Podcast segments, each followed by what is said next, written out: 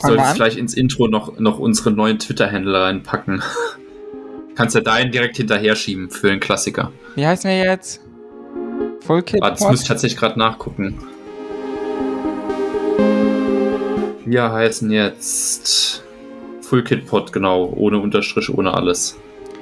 Alright.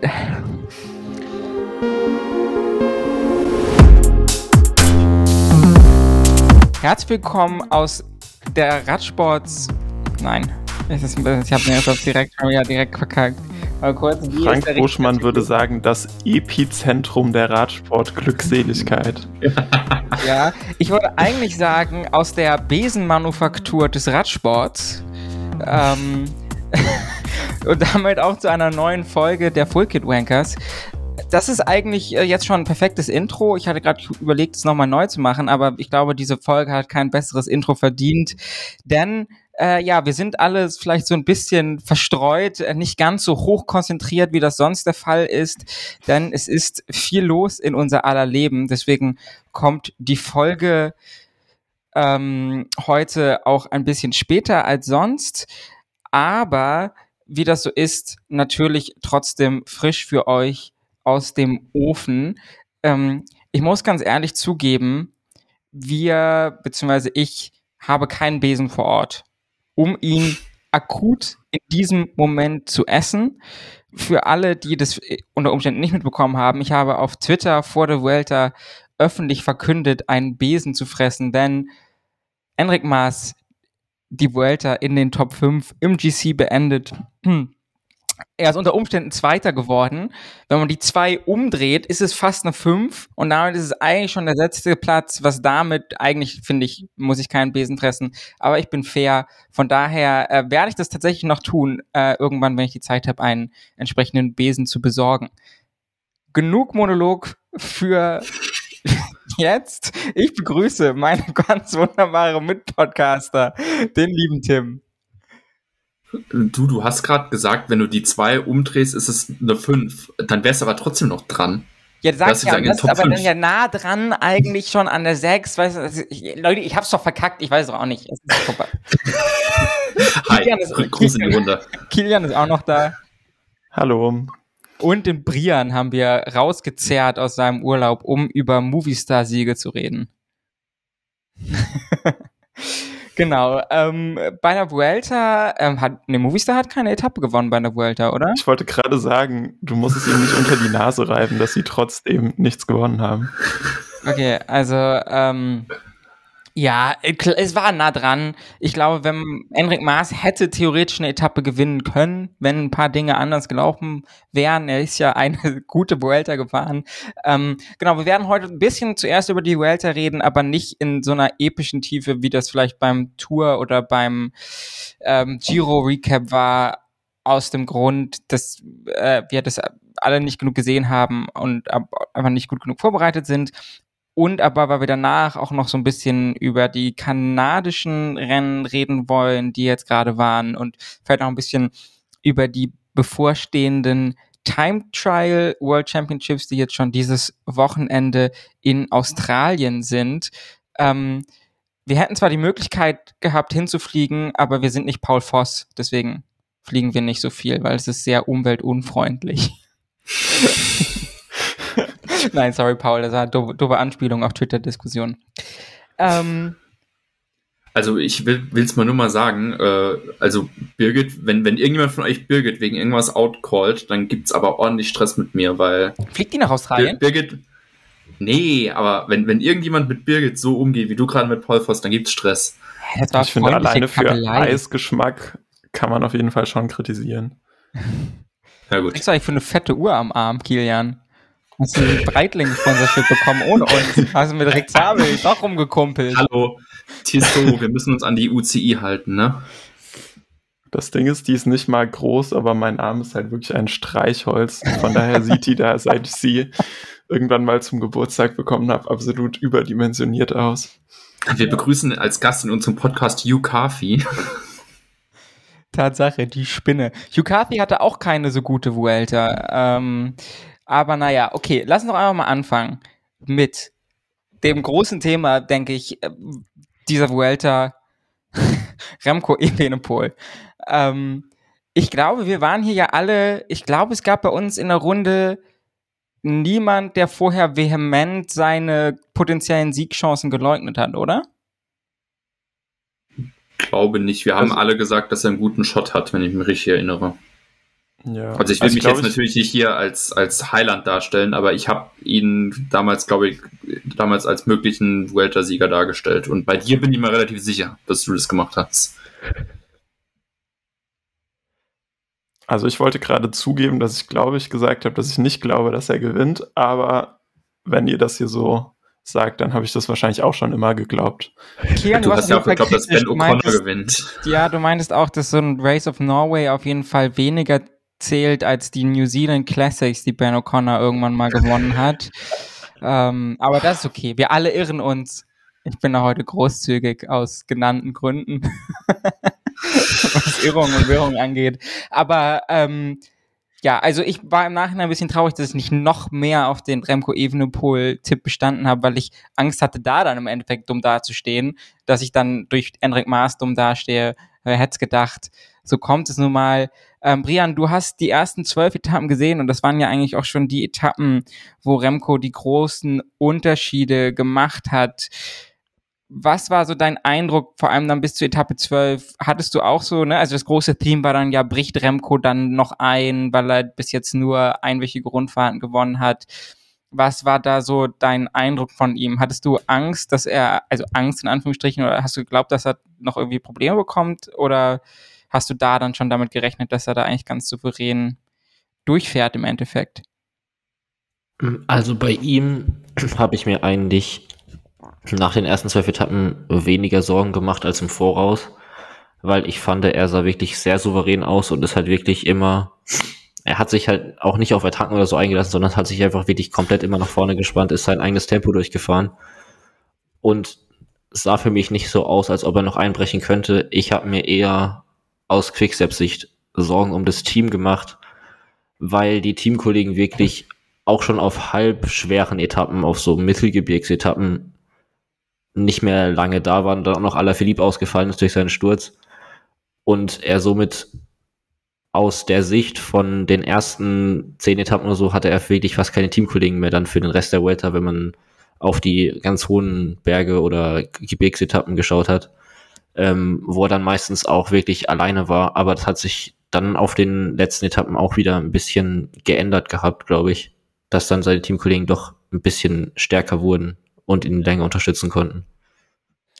Ja, auf jeden Fall. Ich denke, das wird auch dann spannend. Das können wir ja vielleicht am Ende der Diskussion oder jetzt auch gleich direkt im Anschluss auch nochmal kurz besprechen, was das jetzt quasi bedeutet für, für kommende Grand Tours. Das ist jetzt natürlich die Frage, ne? Ist, sieht man Remco Evenepoel irgendwie jetzt auf einer Stufe mit Pogacar, Wingegaard und Roglic oder ne, wo Patrick Lefevre hat weiterhin in Interviews nach der Vuelta gesagt, dass ähm, Remco nächstes Jahr nicht die Tour fahren soll. Ähm, das wird man, denke ich, dann mal sehen, vor allem wenn die ganzen Parcours der, der, der, der Grand Tours draußen sind, wie das dann aussieht. Ähm, Tim, wer hat dich denn außer vielleicht Remco Evenepoel im GC-Battle, wenn wir jetzt erstmal dabei bleiben, bei der Vuelta noch positiv überrascht? Ähm, ich finde, ich würde erstmal, das, das, kann ich, ich muss tatsächlich noch ein, oder das kann ich zu Remco, kann ich nachher noch so ein bisschen hinten dran stellen. Aber jemand, der mich persönlich sehr stark ähm, überrascht hat oder sehr positiv überrascht hat und über den wir wahrscheinlich noch reden müssen, ist Enric Maas. So, ähm, der ist ja dieses Jahr, glaube ich, wirklich sogar alle drei Grand Tours gefahren. Oder ist, nee. ist er in Giro gefahren? Nein. Nee, okay, gut, dann ist aber auf jeden Fall, also wir haben bei ihm ja die Tour eher als desaströs ähm, im Kopf nochmal. Ganz und ich muss ehrlich krank geworden zum Schluss und ist ausgestiegen. Ja, und es ja. gab ja noch diese Sache mit ähm, hier, er hat Angst auf den Abfahrten oder so und es hat nicht funktioniert und er hat hier Minuten verloren, was weiß ich. Und dass du dann halt wirklich rauskommst und dann eine Vuelta fährst, wo du halt wirklich nur gegen Remco Evenepoel verlierst ähm, finde ich richtig stark. Und das, das zieht jetzt noch mal so ein bisschen mit in die Remco-Sache mit rein. Das ist auch was, was ich glaube, Kilian letzte, letzte Folge schon angesprochen hat. Wenn du das Zeitfahren wegnimmst, Da hat äh, Mars auf Evenepoel 1,50 verloren. Und dir jetzt am Ende des GC anguckst, dann hat Remco auf allen anderen Etappen auf Mars gerade mal 12 Sekunden rausgeholt. Ähm, und das ist was, das ist für mich einerseits ein Zeichen, okay, gut, Remco kann so eine Grand Tour gewinnen, aber er ist dann vielleicht auf dem Papier schon einer der besseren Kletterer, aber nicht der beste. Aber es hat mir halt vor allem auch nochmal gezeigt, dass Mars trotzdem halt in einer sehr starken Form ist, dass er quasi, wenn du halt wirklich das Zeitfahren wegnimmst, ähm, auf einem Level fahren kann mit jemandem, der dann so eine Grand Tour gewinnt. Und das muss ich ganz ehrlich sagen. Ich hatte, ähm, ich habe ja nochmal dieses, dieses Tippspiel gespielt und da hatte ich Enric Maas erst, glaube ich, auf Platz 8 im GC und habe mir dann gedacht, nee, komm, Alter, das wird nix und habe dann im Endeffekt aus meiner Top 10 rausgenommen. Ja, und was dann daraus geworden ist, muss ich dann jetzt, glaube ich, nicht weiter erläutern. Ja, äh, geht's mir ja nicht anders mit meiner Einschätzung von Enric Mas. Also Enric Mas ist ja schon immer, oder was ja schon immer, ne, hat schon häufiger gezeigt, dass er an guten Tagen extrem stark an, an schweren Bergen sein kann, was bei ihm außerhalb, ne, es ist jetzt auch nicht sein erstes Grand Tour Podium, er hat ja die letzten drei Vueltas, glaube ich, gepodiumt, war letztes Jahr auch schon Zweiter, ne, ist jetzt ja so, in dem Sinne kommt es ja nicht aus dem Nichts. Ähm, in allen anderen Grand Tours, wenn ich das jetzt richtig in Erinnerung habe, ich weiß nicht, ob er beim Giro auch schon mal Top 5 gefahren ist oder so, aber geht halt meistens irgendwas schief und dann verliert er einmal 20 Minuten, ne, oder hat halt einmal einen Einbruch. Ähm, wo, das ist, finde ich, immer super schwer zu sagen, woran dann sowas liegt, aber ist natürlich ein sehr gutes Ergebnis, ja, Tim. Ich muss halt tatsächlich sagen, ähm, wir hatten ja, glaube ich, auch in der Vorschau die ganze Zeit drüber diskutiert gehabt, ob äh, das quasi der größte Konkurrent von Evenepoel Primoz Roglic ist. Natürlich so, wir wissen jetzt, Roglic ist dann irgendwann mit dem Sturz raus und wir wissen natürlich auch, dass da mit dem Rücken immer noch ein bisschen was los war. Aber ich fand es wirklich sehr stark von Mars, dass er konsequent wirklich dann äh, gut gefahren ist. Und ansonsten diesen schlechten Tag, wo er dann halt mal ein paar Minuten verliert, den hatte er diese Vuelta einfach nicht. Und ich fand das besonders stark, dass er halt wirklich der war, der konsequent an Remco dranbleiben konnte. Ich erinnere mich an irgend, an eine der, ich glaube, es war die erste Bergankunft in der ersten Woche, wo es wirklich diese steile Rampe hochging, wo dann zwischendurch auch mal diese gerillte Straße oder so war. Glaube ich, war Etappe 7, ich weiß es nicht mehr ganz genau. Aber da war Mars tatsächlich der Einzige, der wirklich an Remco dranbleiben konnte. Und das hat sich auch über die ganze Zeit so, ähm, so weiter durchgezogen. Und Roglic ist irgendwann abgefallen. Der hat dann irgendwo woanders Zeit verloren. Der hat dann zwar im Zeitfahren dann nochmal Maß überholt, bevor es dann im Endeffekt danach mit ihm in die Brüche gegangen ist. Aber vom, von der Kletterform her sah ich neben Remco ähm, an sich wirklich Maß als stärksten und das hätte ich vorher nicht erwartet. Das war die Pico Hano äh, Stage, ja. die Jay Vine gewonnen hat aus der GC-Gruppe, wo wo äh, ja, Remco extrem stark gefahren ist und der einzige, der folgen konnte, war Mars. Dann 55 Sekunden Ayuso und dann erst 1 Minute 37 Roglic und Co. Also das war schon extrem stark. Ähm, ich würde einmal dann jetzt über Ben O'Connor reden wollen. Kilian, ähm, das soll jetzt auch wirklich gar nicht hämisch sein, also wirklich nicht irgendwie. Ähm, ben O'Connor wird im Endeffekt Achter. Ist das, glaubst du, ein gutes Ergebnis, mit dem Agede sehr zufrieden ist. Auch sozusagen ne, mit der Vorbereitung, er kam aus der Tour und so weiter und so fort, musste da ja auch aussteigen, wie, wie Enric Maas. Ähm, ist das ein Ergebnis, mit dem Mann da zufrieden ist oder mit dem du zufrieden wärst? Mm, ich glaube, den Umständen entsprechend ist es auf jeden Fall kein katastrophal schlechtes Ergebnis. Ähm, aber ich glaube, es wäre, denke ich, mehr drin gewesen. Und ich bin mir auch nach wie vor ziemlich sicher, oder ich weiß nicht, ob ich das schon mal gesagt habe, aber ich bin mir ziemlich sicher, dass er bei der Tour weiter vorne gewesen wäre in der Top 10, als es jetzt bei der Vuelta war. Ähm, einfach auch, weil der Parcours ihm besser gelegen hat. Ich bilde mir ein, er war schon sehr stark in Form nach der Dauphiné, äh, wo er ja auch mit Wingegaard und Roglic vorne mitgefahren ist. Ähm, und er hatte jetzt auf jeden Fall bei der Vuelta auch so ein, zwei Tage äh, recht früh im Rennen, wo es halt gar nicht gut lief.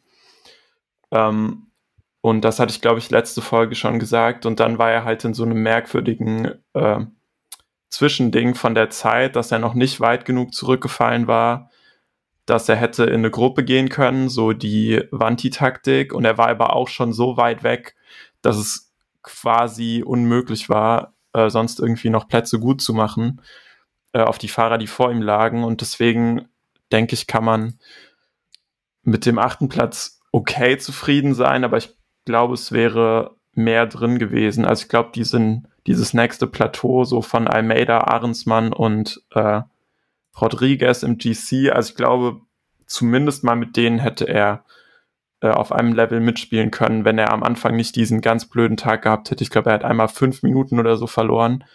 Äh, und das hat sonst keiner der Fahrer, die, äh, die in den Top Ten sind, äh, dass er an einem Tag so krass äh, Zeit verloren hat.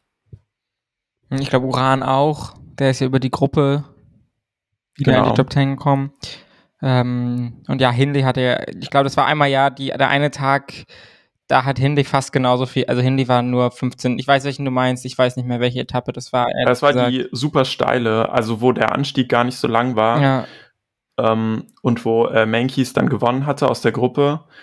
Äh, und ich glaube, an dem Tag hatte er vier, fünf Minuten verloren und ähm, in der zweiten Woche wurde es dann eigentlich besser und dann war er halt, halt auch so gut vorne mit dabei, auch mit Roglic äh, auf der Sierra Nevada Etappe, dass man ihn, glaube ich, auch nicht mehr in die Gruppe gelassen hätte und dann war es halt verkorkst. Auf der äh, einen Etappe in der dritten Woche dachte ich, da könnte er gewinnen, wo er es auch ein paar Mal probiert hatte.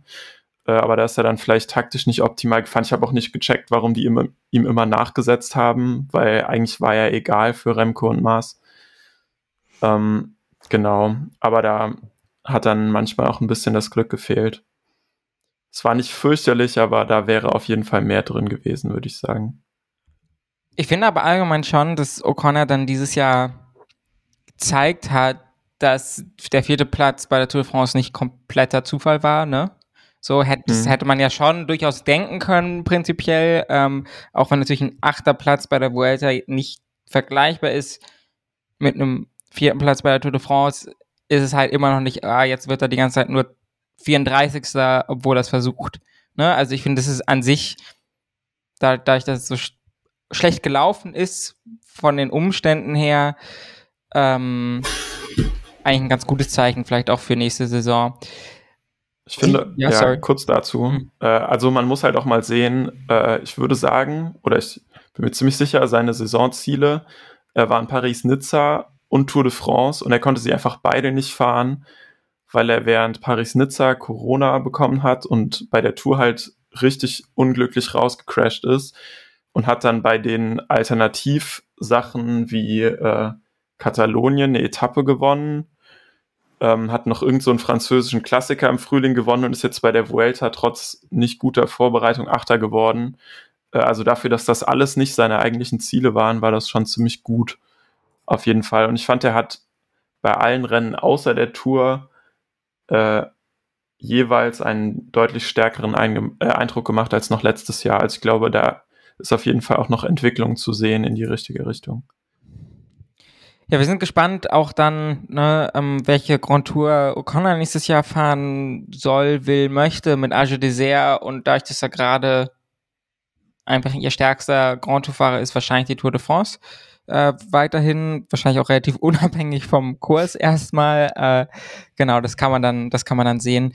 Hm, Brian, worauf ich gerade schon hinaus wollte, ich weiß, ich weiß, du hast nur bis Etappe 12 geguckt, aber die zwei jungen Spanier in der Top 10, Juan Ayuso und Carlos Rodriguez, einmal von UAE und einmal von Ineos, beide eine sehr gute Vuelta gefahren. Ähm, Ayuso auf dem, als zweitjüngster Mensch der Geschichte, Mann der Geschichte auf einem Grand Tour Podium. Ähm, und äh, ja, Rodriguez ähm, siebter Platz. Wie hast du das so wahrgenommen? Ähm, was sind für bei beiden sozusagen deine Eindrücke? Was glaubst du, wo kann es hingehen? Äh, und wer hat auf dich den besseren Eindruck gemacht? Ich meine, es sieht natürlich so aus, also Ayuso ist weiter nach vorne gefahren, aber Rodriguez ist ja auch gestürzt und so weiter. Also bei Ayuso ist erstmal noch krass, dass er das Ganze mit Corona geschafft hat, weil er hatte ja diesen positiven Test noch während der Rundfahrt, wo er dann mit dem negativ mit der kleinen Viruslast noch im Rennen gelassen wurde und auch irgendwie gesagt hat, dass es ihm zu dem Zeitpunkt, als er den positiven Test hatte, besser ging als paar Tage vorher, wo es ihm, wo er irgendwie Kopfschmerzen hat und alles mögliche. Die aber da war ein bisschen krank, ne? Oder wo, da ging es genau, ihm nicht so gut, ja. Ja, ich glaube, es hat er in so einem Interview gesagt, an dem Tag, wo er dann den positiven Test hatte. Und ich fand ihn bis dahin auch, ich fand es erstmal überraschend, dass er gefahren lassen, fahren lassen wurde vom Team, weil Joao Almeida noch im Team war und der bekanntermaßen eigentlich äh, in den ersten zwei Wochen haben wir ihn jetzt schon öfter mal gesehen, dass er Zeit verloren hat und dann in der dritten Woche wirklich wieder zurückgekommen ist. Und ich hätte erwartet, dass sie ihn Ayuso dann einfach abstellen, um bei Almeida zu bleiben und den dann in der dritten Woche wieder nach vorne zu fahren. Aber kann man das Aber realistischerweise das bei dem, was man von UAE jetzt diese Saison gesehen hat, erwarten? Ja, also ganz ernsthaft. die letzte Etappe. Ganz ernsthaft. Das, also ich habe das nicht erwartet. Also, das ist natürlich, wäre eine Taktik gewesen, aber ich meine, allein, dass Max Soler original in jede Gruppe gegangen ist. Ich meine, hat er ja auch gut gemacht, ne? Ist ja krass, das ist auch eine sehr extrem starke Vuelta gefahren. Aber das wäre auch ein extrem starker Helfer gewesen. Der konnte ja auch machen, was er wollte. Ich glaube, es gab wirklich keinerlei Restriktionen in diesem Team für irgendjemanden. Es ist halt also, wirklich das perfekte Meme, dass einfach der Anfahrer von Akavan Molano die letzte Etappe noch gewonnen hat. Das war so, ganz ehrlich, so, wenn du noch ein, ein perfektes Schleifchen noch um diese Vuelta in UAE Chaos-Taktik sich dann noch rumpacken willst, dann ist es wirklich noch, dass, dass Ackermann keine Etappe gewinnt, aber sein fucking Anfahrer. Ich muss ganz ehrlich sagen, dieses Video nach der Zielankunft, wo äh, Oliveira angefahren kommt und die beiden ihm erklären, dass äh, Molano gewonnen hat und nicht Ackermann, hätte ich jetzt gesagt, ist mein wholesome Moment der Vuelta, aber ich fand das so, so nett und so sportsmännisch fair, dass Ackermann sich halt mega freut, obwohl ihm da eigentlich sein, äh, ja, was heißt sein Sieg geklaut wurde, aber ich weiß noch, letztes Jahr gab es doch diese Jakobsen-Seneschall-Geschichte, wo er ihn so zusammenge, äh, zusammenge, äh, hat, weil er irgendwie seinen Anfahrerjob falsch gemacht hier, hat. Ne? Sind, ja, also, mir ist gerade das Wort nicht eingefallen. Zusammengeschissen. ja, genau. Und das war so ein unangenehmes Video und da fand ich einfach nur mega süß, wie Ackermann sich freut, als wäre es sein eigener Sieg gewesen. Ich glaube also auch gar nicht, dass. Ist nicht alles schlecht bei UAE. Ich glaube auch gar nicht, dass unbedingt die Stimmung schlecht ist. Also, das finde, ne, das kann man eh immer, ich weiß gar nicht, ich glaube nicht unbedingt, dass da so ein kranker Movie-Star-Vibe irgendwie ist, aber Nee. Ne, trotzdem ähm, ist es ja schon auffällig die ganze Saison, dass wenn Pogacar nicht dabei ist, dann tut die Mannschaft sich damit, vielleicht ist es eine, vielleicht ist es mit Absicht so, vielleicht ist es nicht mit Absicht so, keine Ahnung, aber dann gibt es wenig einen klaren Leader, für den auf jeden Fall gefahren wird. So. Ja, jetzt, jetzt, Jetzt musst du aber halt tatsächlich mal gucken, so, wir haben jetzt viel gelacht über hahaha, UAE, aber so, mit was gehen sie aus dieser Vuelta raus? Etappensieg für Soler, Etappensieg für Molano, und wenn du in GC guckst, die haben drei Leute in der Top 15 und davon Ayuso auf der 3, Almeida auf der 5 und Jan Polans auf der 12, ne? So, äh, da würden sich einige Teams danach die Finger lecken. Die Frage ist halt nur, ne, wenn man sagt, man will auf Sieg fahren, macht es dann nicht einen Unterschied, ob, ich, ich glaube nicht, dass Juan Ayuso oder Jao Almeida jetzt die ähm, Vuelta gewonnen hätten, wäre ähm, Soler konsequent als, als Domestik gefahren. Ne? Das will ich gar nicht sagen. Ähm, ich, es ist schon auffällig. Aber nochmal zurück zu meiner ursprünglichen Frage, Brian. Ayuso Rodriguez, äh, wie sind deine Einschätzungen? Was nimmst du damit für die Zukunft? Ähm, ich fand beide extrem stark. Ich würde mich nicht, es würde mich nicht wundern, wenn die im nächsten oder übernächsten Jahr dann auch wirklich als äh, erste Kapitäne bei irgendeiner Grand Tour noch aufs Podium fahren und nicht so als Überraschung, wie es jetzt war, weil eigentlich hatten ja beide größere Namen noch im Team, für die sie rein theoretisch hätten fahren sollen und sind dann irgendwie so aus der Not heraus in die Rolle gestüpft. Ähm, und vor allem bei Carlos Rodriguez hat es mich dann doch noch mehr überrascht, als es jetzt bei Ayuso war, weil Ayuso hat auch schon bei der Dauphiné zum Beispiel gezeigt, dass er Zeit fahren kann, unter anderem. Und Rodriguez fand ich, ich fand ihn immer gut bei den Rennen, aber er hat, er hat jetzt nie so die Leistung gezeigt, dass ich jetzt gedacht hätte, ja, okay, der fährt jetzt in der Top 5 von der Grand Tour beständig immer auf Top-Niveau. Sondern ich fand ihn dann noch ein bisschen unkonstant und auch nicht ganz auf dem Level von den ganzen Top-Kletterern, die sonst noch mitfahren. Und das hat er jetzt bei der Welter wirklich komplett widerlegt. Ja, ist ganz spannend, ne? Also erst, wie gesagt, keine Ahnung, drei, vier Etappen vor Schluss ist er ja noch gestürzt und das sah auch ziemlich heftig aus. Also ne, sehr viel Abschürfung und so. Das wird ihn auf jeden Fall Kraft gekostet haben und bis dahin lag er ja auch auf fünf, glaube ich, bis vor seinem Sturz, vier oder fünf und hat dann zum Schluss noch relativ viel Zeit verloren, wurde dann halt noch von Lopez, Almeida und Ahrensmann überholt, meine ich. Ähm, und ist dann durch das DNF von Roglic sozusagen nochmal einen nach vorne gerückt. Aber ja, also ähm, auf jeden Fall positiv auch für Ineos, weil der andere Mann von Ineos, der ja überzeugt hat, ist Carapaz, der geht zu IF.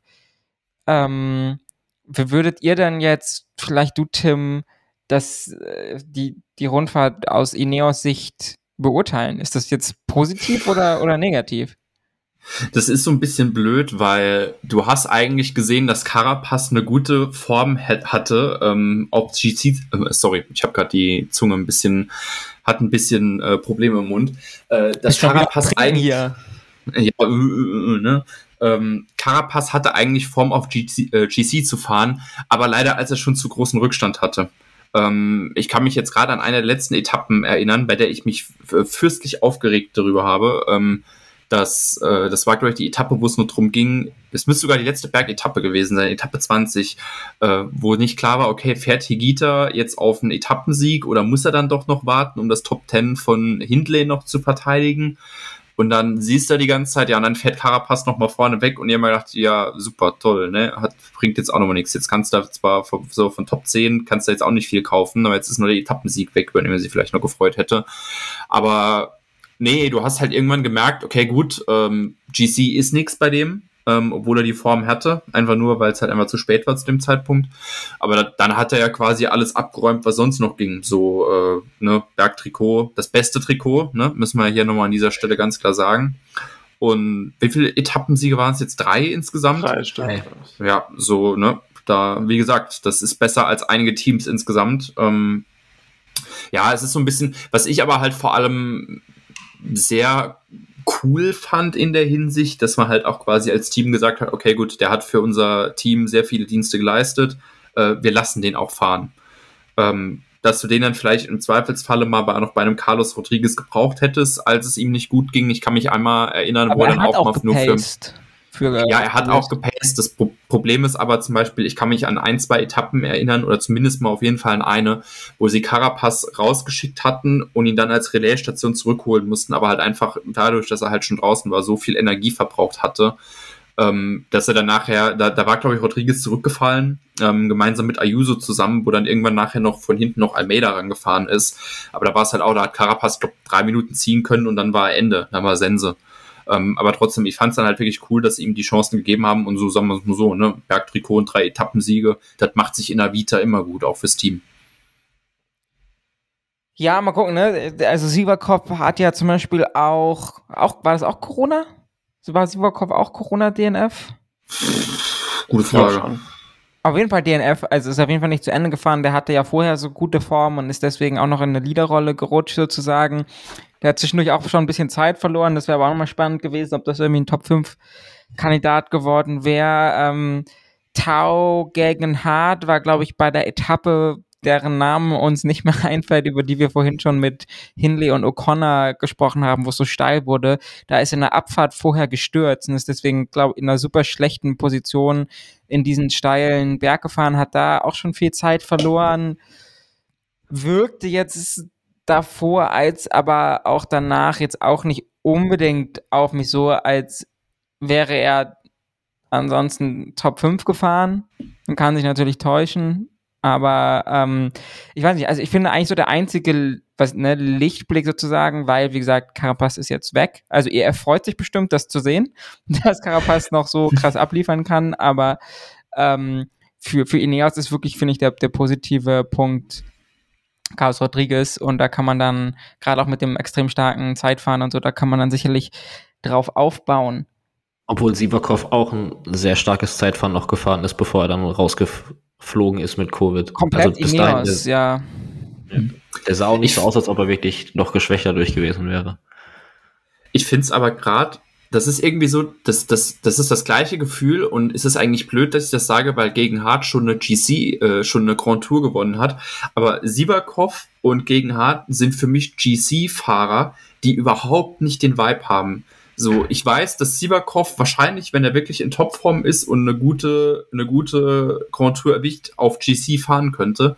Aber das ist jemand, der, der hat bei mir Zero GC-Vibe. Ich weiß nicht, woran das liegt. Und irgendwie so gegen Hart auch, der hat seinen Giro gewonnen, aber seitdem ist der für mich irgendwie so, das ist, kommt aber halt auch immer drauf an, weil die immer in irgendwelchen Ineos-Lineups auftauchen, wo du dann halt immer noch einen Carapaz vorne dran hast oder jetzt einen Carlos Rodriguez, wo du halt genau weißt, so, ja, das ist Option, Plan B, C oder D, was weiß ich, wenn, wenn genug schief geht. Und das ist also für mich irgendwie Buchmann so komisch. quasi von Ineos.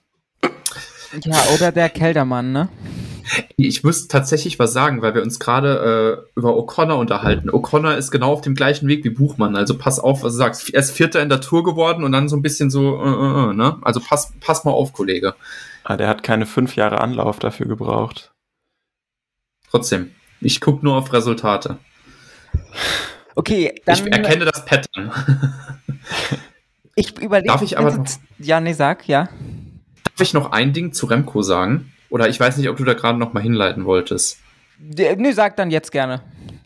Ähm, das geht nämlich so ein bisschen, wir hatten ja diese Diskussion, oder ich glaube, das wolltest du eben schon so ein bisschen anführen, wie sieht es mit Remco für die Zukunft aus? Ähm, und das ist nochmal, ich meine, ich habe ihn eben ein bisschen gebächt, weil ich halt gesagt habe, dass er netto, wenn du das Zeitfahren wegnimmst, nur zwölf Sekunden auf Mars gewonnen hat. Aber eine Sache, die mir sehr positiv aufgefallen ist, dass er vom Gefühl her mental inzwischen viel weiter ist. Weil wenn ich zum Beispiel mal an das Chaos äh, mich zurückerinnere beim Giro auf der einen Etappe äh, mit, den, mit den weißen Straßen, wo dann nachher, wo es noch das Drama kam, äh, drum gab, dass Almeida dann noch für ihn arbeiten musste oder da irgendwie in der Hinsicht irgendwas war. Ähm, genau diesen Remco habe ich bei dieser Vuelta nicht gesehen. Und das ist mir auf Einmal irgendeiner Etappe kurz, aufgefallen. Als er ja. gestürzt ist und dann den Kommissär oder den, den, den Race-Ding äh, angeschnauzt hat, weil irgendwas mit einem Kameramotorrad war. Was natürlich Schwachsinn ja. ist, weil er ist halt einfach ist halt schlecht gefahren und ist gestürzt. Ja. Aber ja, sorry. Aber ansonsten stimme ich dir komplett zu. Es war, finde ich, extrem erwachsene Vorstellung. Genau, und das ist die Sache, die, die ich da gesehen habe auf dieser einen Etappe, ich weiß nicht mehr welches war, wo aber nacheinander Miguel Angel Lopez und Enric Maas rausattackiert haben. Und da war das ja nicht so, da war Maas, ich glaube, auf Platz drei im GC, aber nur ein paar Sekunden hinter Roglic, aber es waren, glaube ich, auch nur zwei Minuten. Und dass Remco in der Situation wirklich die Ruhe behalten hat und gesagt hat, okay, ich attackiere da nicht nach, weil ich genau weiß, da, da fahre ich eine Harakiri-Mission und wenn ich die nachfahre, dann wird es mich danach im Endeffekt nur den Kopf kosten, weil ich, weil mir halt Laktat bis hoch zur Stirn steigt. Ähm, das fand ich, das fand ich wirklich so, dass ich da in Remco gesehen habe, der sich weiterentwickelt hat, der halt wirklich gesagt hat, okay, gut, so dieser klassische Spruch, es ist ein Marathon, kein Sprint. Ähm, du musst die drei Wochen gesamt fahren.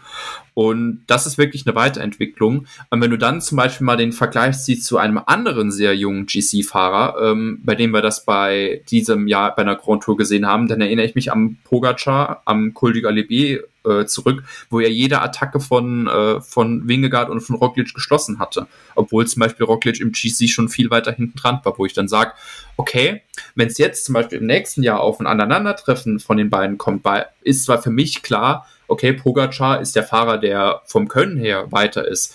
Aber ich persönlich, ich habe bei Remco jetzt eine mentale Entwicklung gesehen, wo ich dann sage, das kann vielleicht in so einer Drucksituation einfach ein Vorteil sein. Und das ist so, dass, wenn, wenn wir wirklich über, ich sehe Remco nicht als Kletterer auf diesem Top-Level wie jetzt zum Beispiel ein Pogacar oder ein Roglic, wenn er gut in Form ist, oder äh, hier Hindley Etappe 20 Giro.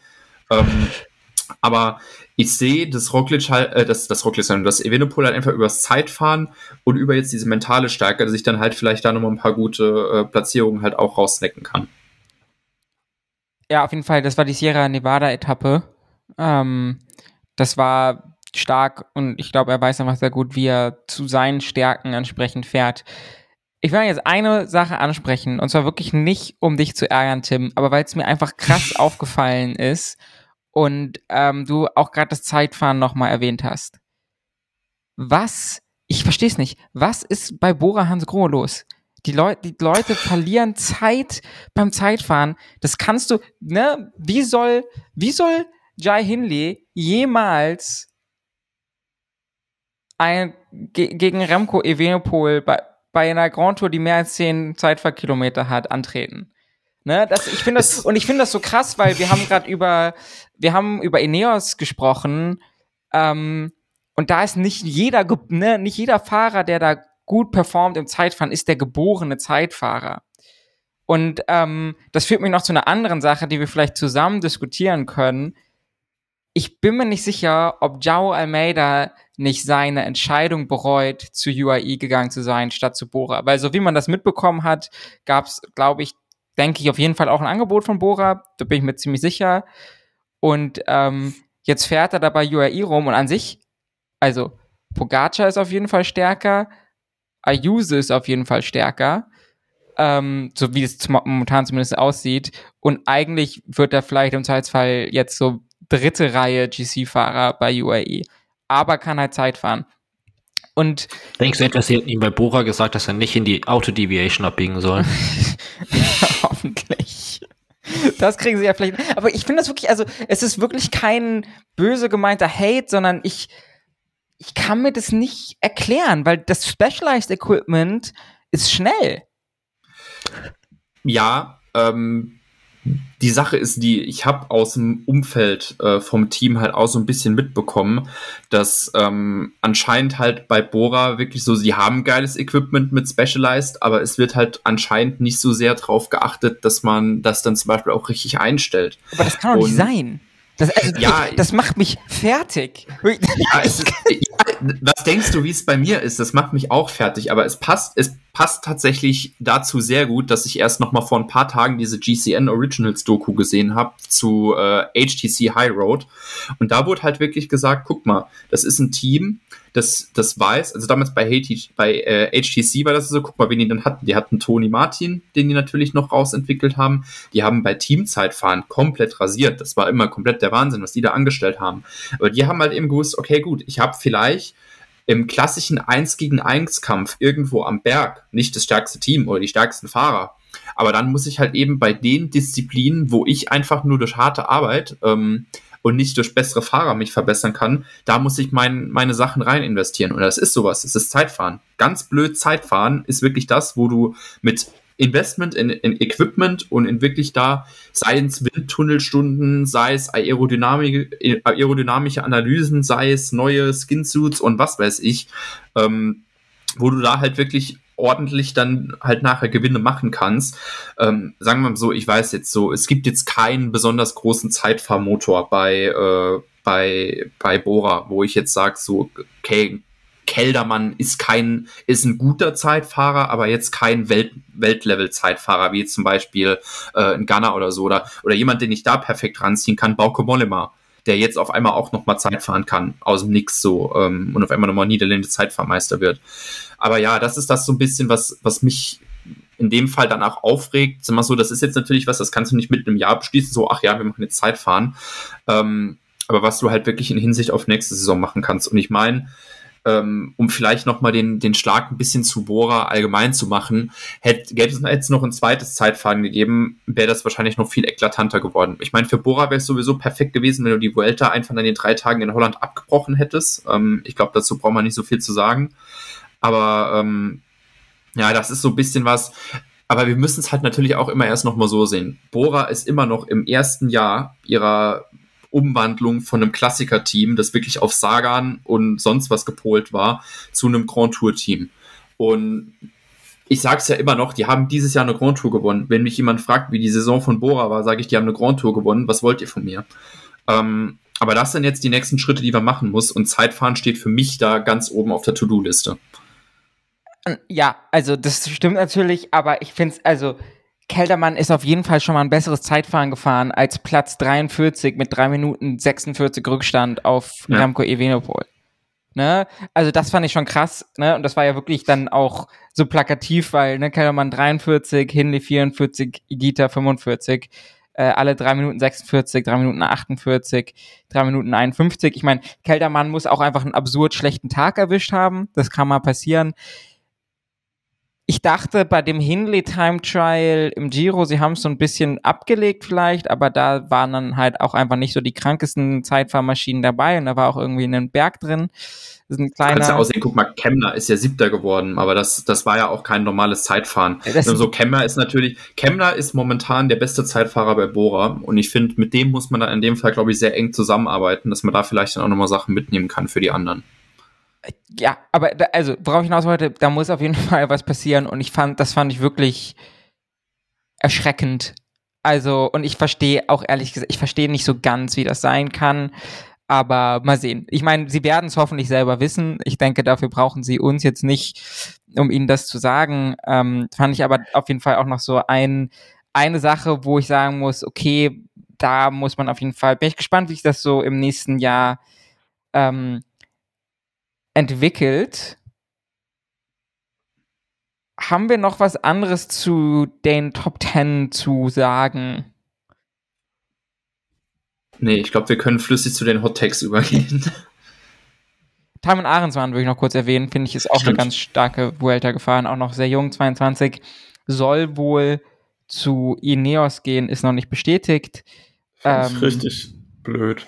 Dass er Ja, geht dahin. Also nicht für ihn, aber einfach für generell Radsport. Äh, Finde ich es irgendwie unschön, wenn die guten U23-Talente alle immer zu den gleichen Teams wechseln. So Ineos hat wahrscheinlich fünf, sechs Fahrer, die sie zu Grand Tour Podiumskandidaten hochzüchten könnten äh, im Moment. Und UAE hat gefühlt die anderen und vielleicht Jumbo noch so zwei, drei. Ähm, und das ist irgendwie ein bisschen schade, dass die sich nicht besser verteilen. Aber ich glaube, die Gehaltsdiskrepanz und auch so vom technischen Equipment ist halt sehr, sehr hoch. Nur um dann Geht nachher von. Scheiden, von Schian Uitebrooks auseinandergenommen zu werden. das wird kartes K ausgesprochen. Echt? Ja. Ah, gut, okay. ähm, mir sind doch noch leider zwei Sachen eingefallen zum GC, äh, die ich noch kurz ansprechen muss. Oder Roglic, finde ich, müssen wir zumindest noch einmal erwähnen. Ne? Das finde ich auch schon noch eine krasse Storyline. Er kommt mit diesem Wirbelbruch irgendwie, der gerade so abgeheilt ist, wo mitten in der Vuelta sein Physio auch noch richtig hart gegen Jumbo schießt, dass sie ihn nicht rechtzeitig aus der Tour genommen haben und ihn nicht richtig über seine Verletzung informiert haben, sondern das sozusagen runtergespielt haben. Das finde ich ist mir fast schon zu sehr untergegangen in der ganzen, im ganzen Vuelta-Trubel. Ähm, das finde ich auf jeden Fall krass. Ähm, und dann natürlich der, dafür ist er absurd stark gefahren, ist auch stärker geworden, wie man das so ein bisschen erwartet hat. Ähm, und dann halt dieser Crash mit Fred Wright, wo dann wieder so eine ganz komische Aktion kam mit dieser Stellungnahme, dass irgendwie Fred Wright schuld an dem Sturz wäre. Was, das wurde auch genügend an anderer Stelle schon jetzt diskutiert. Ich weiß nicht, ob jemand von euch da jetzt noch was zu sagen möchte, was aber an sich, finde ich, absurd, also absurd frech ist. Finde ich wirklich absurd Ich möchte, frech. ich möchte nur sagen, dass das Meme, das ich dazu gemacht habe, tatsächlich in den Tweets of the Week bei Cycling Weekly gelandet ist. Das war ganz witzig. Herzlichen Glückwunsch an dieser Stelle. Sauber gearbeitet, wie man in unseren Kreisen sagt. ähm, genau, aber ein bisschen tragisch. Also das, ne, im, im Endeffekt finde ich, muss man schon ganz klar sagen, an dem St- Sturz war Roglic zumindest aus meiner Sicht nicht unschuldig und es scheint bei ihm ein Problem zu sein, dass er häufiger crasht. Bei der Tour de France war es ja aber komplett nicht seine Schuld mit diesem Heuballen mitten auf der Straße so. Ähm, und ich fand es einfach traurig. Also, ich finde das einen sympathischen Typen. Ich hätte es ihm so ge sehr gegönnt und ist natürlich dann eine tragische Geschichte irgendwie. Und die andere Sache aber, was ist eigentlich mit Bahrain Victorious los? Rolf Aldag ist weg. Das ist bei denen los. Das ist mir gerade nochmal aufgefallen, wie krass das ist. Weil die waren, finde ich, bis vor so sechs, sieben, acht Monaten so mit Bora zusammen, kurz hinter ne, UAE, äh, Jumbo Visma, Ineos, komplett abgetaucht. Alle. Bis auf Fred Wright natürlich, den MVP, den äh, ich natürlich auch herausgehoben habe in unserem Preview-Podcast, der eine großartige Vuelta gefahren ist. Aber so Meda, Landa, es, es, ist, ich, es ist so ein bisschen das Gefühl, weil guck mal, letztes Jahr, ähm, natürlich so, da war noch, ich würde nur sagen, das war noch das Jahr, wo du noch so ein bisschen Corona-Nachwirkungen hattest, aber ich glaube, letztes Jahr ist Hake Dritter geworden bei der Vuelta. Und wenn ich mich nicht jetzt um Jahr vertue, ist Caruso Zweiter geworden. Genau, Caruso ist Zweiter geworden hinter Bernal beim Giro. Und ähm, es ist vom Gefühl her so, ganz ehrlich, das waren, das sind für mich eigentlich sonst keine Fahrer, die du so auf dem GC-Podium siehst. Caruso ist für mich immer so, den habe ich, wenn der bei einer Grand Tour mitfährt, solide für den siebten Platz eingekreist. Das, das ist der für mich vom Gefühl her. Und vielleicht ist es wirklich so. Ich meine, guck mal so, Bahrain hat dieses Jahr ein Monument gewonnen. Ja, mit, mit Mohoric haben sie Milan Sanremo gewonnen. Aber vom GC, vom GC-Feld her wurden die einfach von anderen Teams überholt. Und gerade von diesen Teams mit jungen Fahrern, guck mal, du hattest letztes Jahr, wenn du das mal, wenn du das mal zur Vuelta letztes Jahr vergleichst, du hattest keinen Ayuso auf dem Zettel, Ahrensmann nicht so richtig, du hattest keinen Rodriguez auf dem Zettel und das sind jetzt Fahrer so, die siehst du da oben überall in der Top 10 drin und die dann in dem Fall einfach Bahrain überholt haben. Und das ist so ein bisschen das Problem, was ich bei denen sehe, dass so, ähm, dass es natürlich so ein Mäder entwickelt sich. Das ist jemand, der letztes Jahr vom Etappenjäger dann jetzt eigentlich schon zu einem jemanden den du schon mal in so eine Captain- oder Co-Captain-Rolle reinstecken kannst, hat er sich entwickelt. Aber ansonsten fehlt mir so ein bisschen dieser Fortschritt, weil ein Caruso wird nicht jünger. Ähm, Jack Hake weiß ich jetzt tatsächlich gerade gar nicht, wie alt der ist. So 28 oder so. Ja, der ist jetzt, ich habe gerade nachgeguckt, der ist 29. Also ähm, Bestes Emanuel Buchmann, Alter. Ja, aber ich, da, das ist so ein bisschen das, jetzt jetzt ist Aldag weg, den, wo ich immer noch finde, dass es noch immer noch einer, der, der einen richtig guten Plan hat ähm, und der dann in dem Fall halt auch nochmal so das Maximale aus so Leuten rausholen kann. CC, Giro dieses Jahr. Ähm, aber es, ich habe das Gefühl, die, die stehen, die treten auf der Stelle. Ich weiß jetzt natürlich nicht, okay, hat das vielleicht noch irgendwas mit den ganzen Kontrollen und mit diesen Razzien zu tun? Ähm, möchte da jetzt mal nicht den, den, ja, irgendwas hier in den Raum stellen oder so, aber es ist halt natürlich schon ein kleines bisschen auffällig, wenn äh, diese Razzien passieren und auf einmal läuft es bei Bahrain nicht mehr. Ähm, wo ich aber ehrlich gesagt nicht glaube, dass da irgendein Zusammenhang besteht. Aber, aber fairerweise waren sie beim Giro ja. noch Dritter und Fünfter und Landa hat das erste Mal seit Jahren richtig gut performt bei einer Grand Tour. Mohoric hatte diesen Monumentsieg und dann hm. kam die Razzia und plötzlich. Ich habe ich hab auch so ein bisschen das Gefühl, das hatte ich jetzt auch bei einigen die, CC Hindley, CC äh, hier ähm, Keldermann. Ich, ich habe auch das Gefühl, dass die ihr Pulver dieses Jahr relativ früh verschossen haben, eben mit Landa und Bilbao. Landa ist ja diese Vuelta auch mitgefahren, haben ja auch einige vergessen.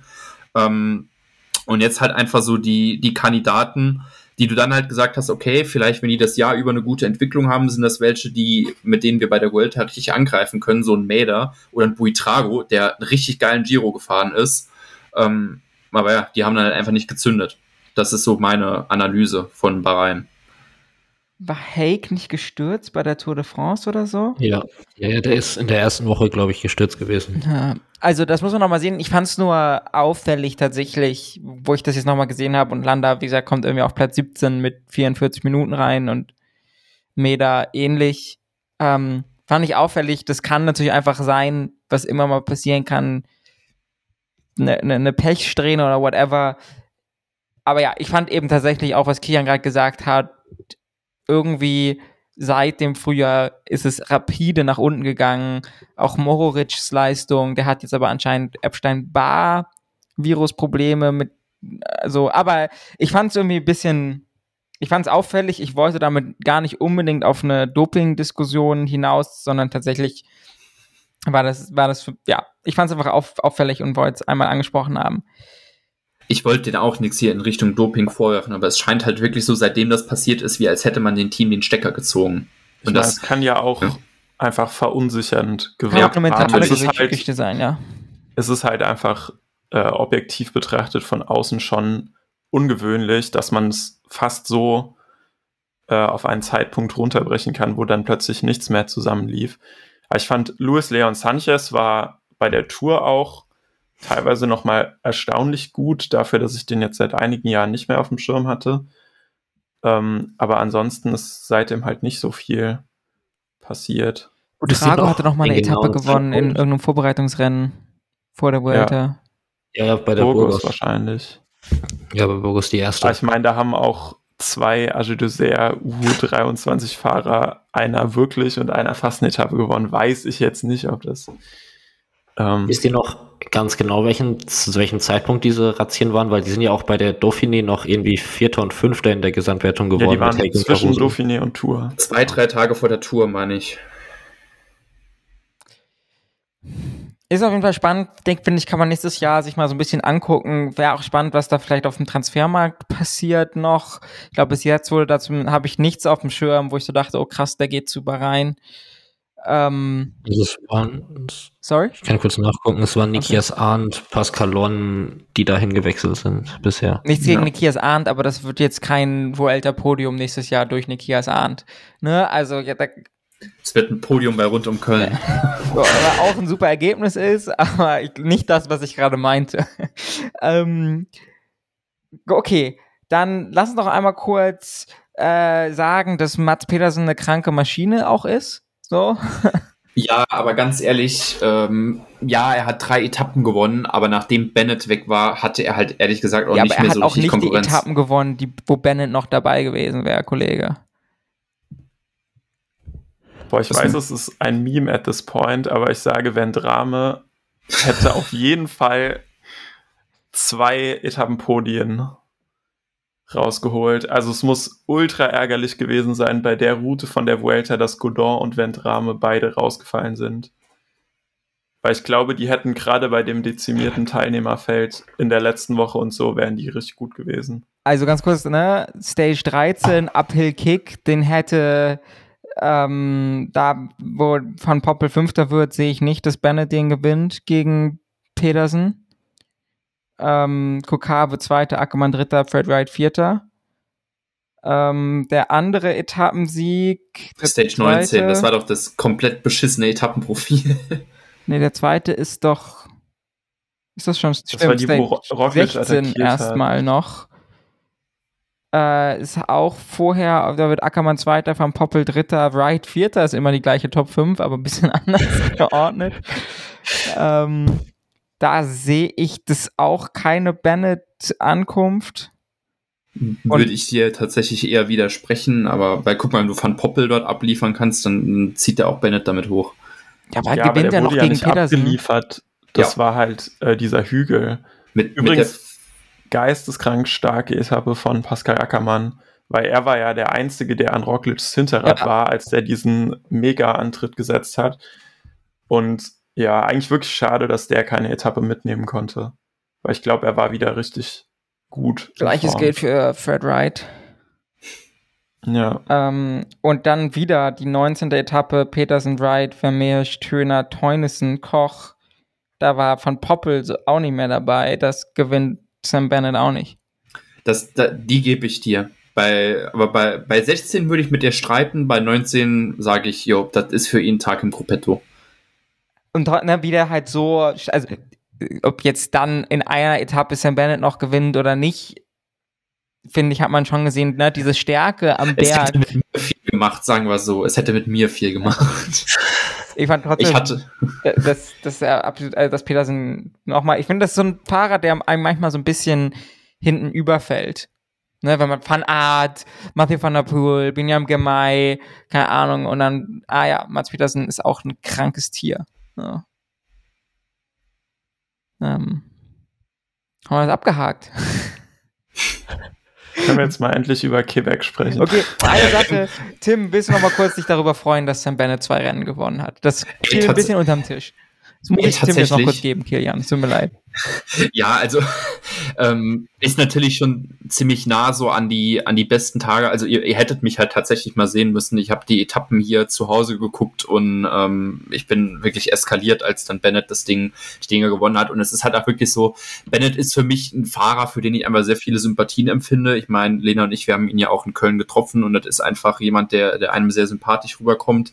Ähm, dürfte natürlich vielleicht auch dran liegen, dass er immer hinter Ryan Mullen fährt und dann natürlich auch eine gewisse Diskrepanz besteht, aber ähm, wie gesagt, ich hätte es übelst gefühlt, wenn Ryan Mullen einfach an dem Tag, äh, als sie die, ähm, als sie die Schweigeminute für die Queen gemacht haben und dann mit der britischen Flagge vorne gestanden hätten, einfach noch als ihre noch rumkommt und noch irgendwie noch was anstellt, hätte ich irgendwie ganz witzig gefunden.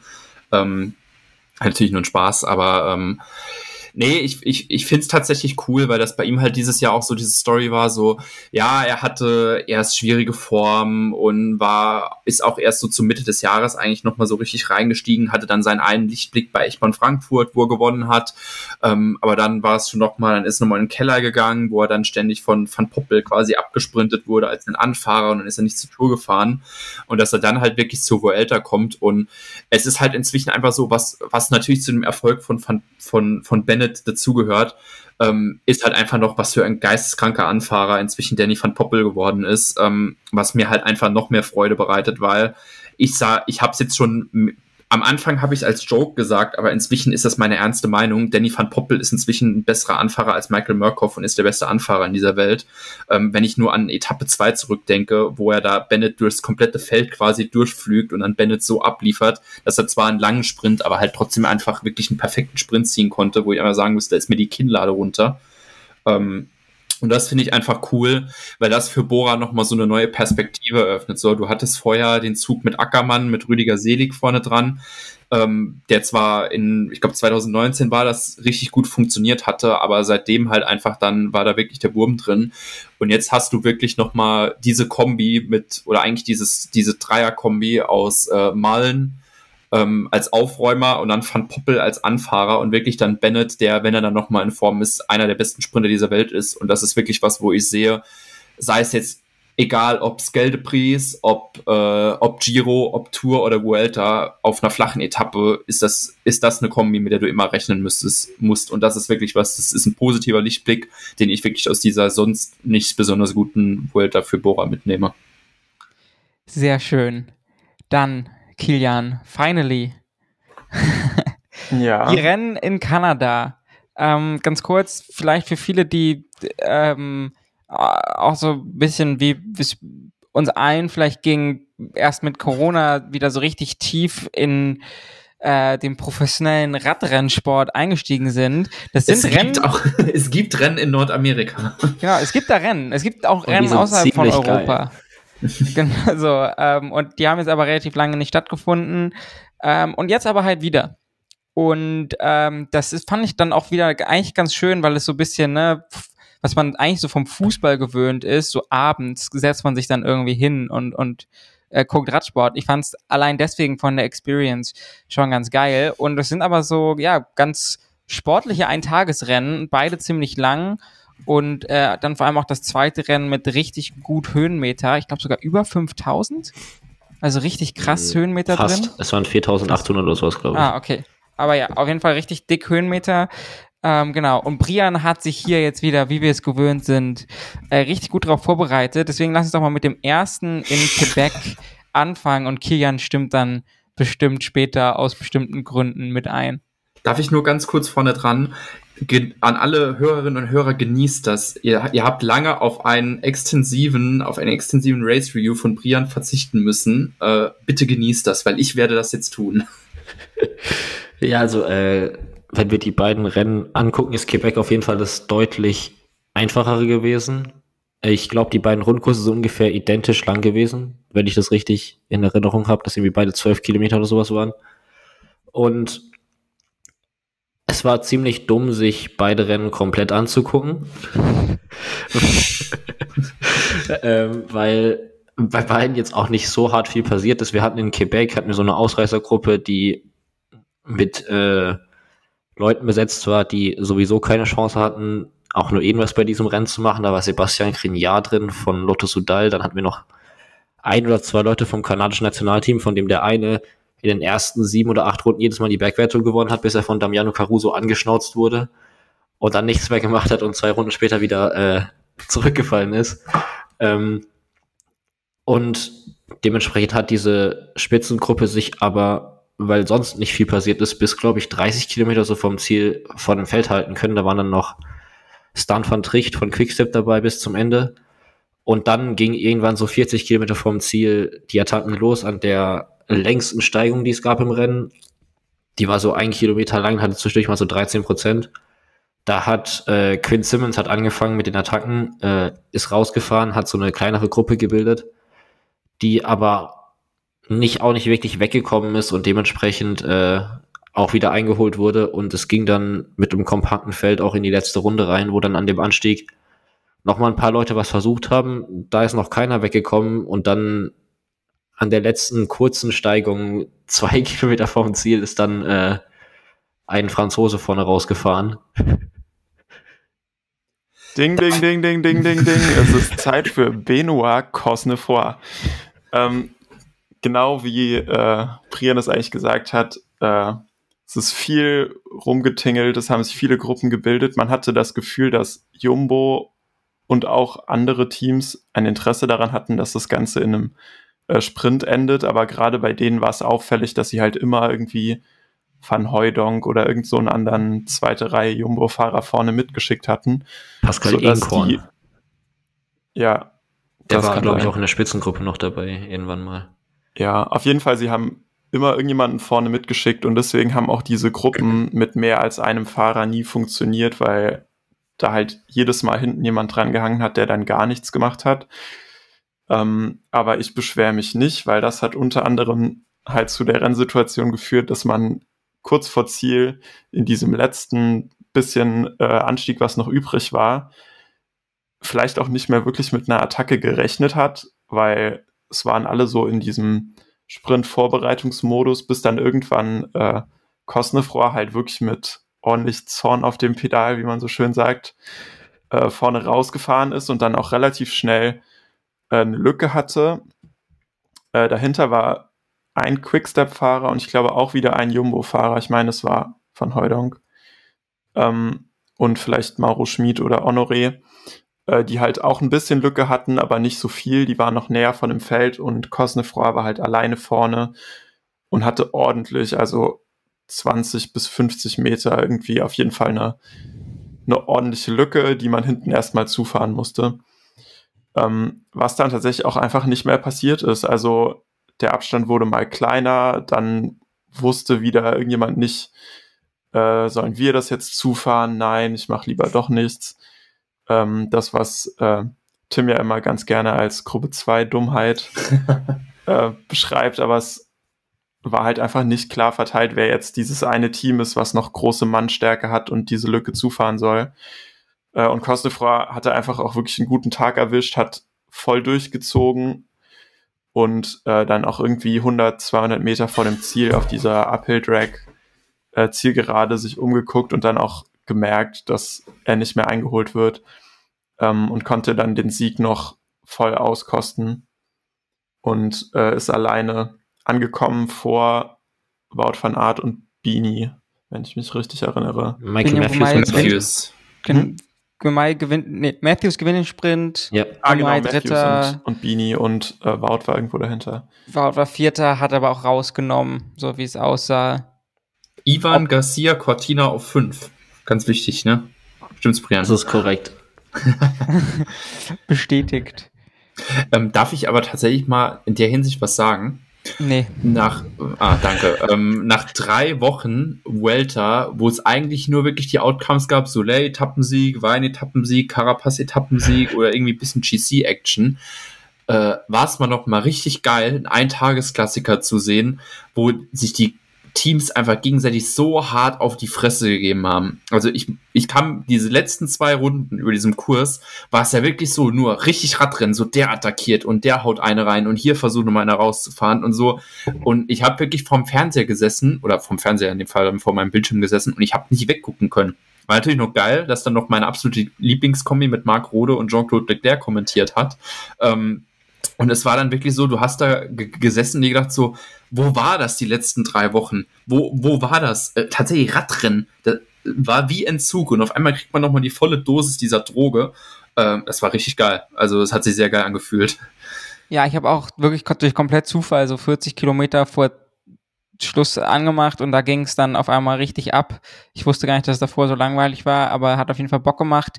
Vor allem eben auch mit Hinblick auf World Championships in zwei Wochen.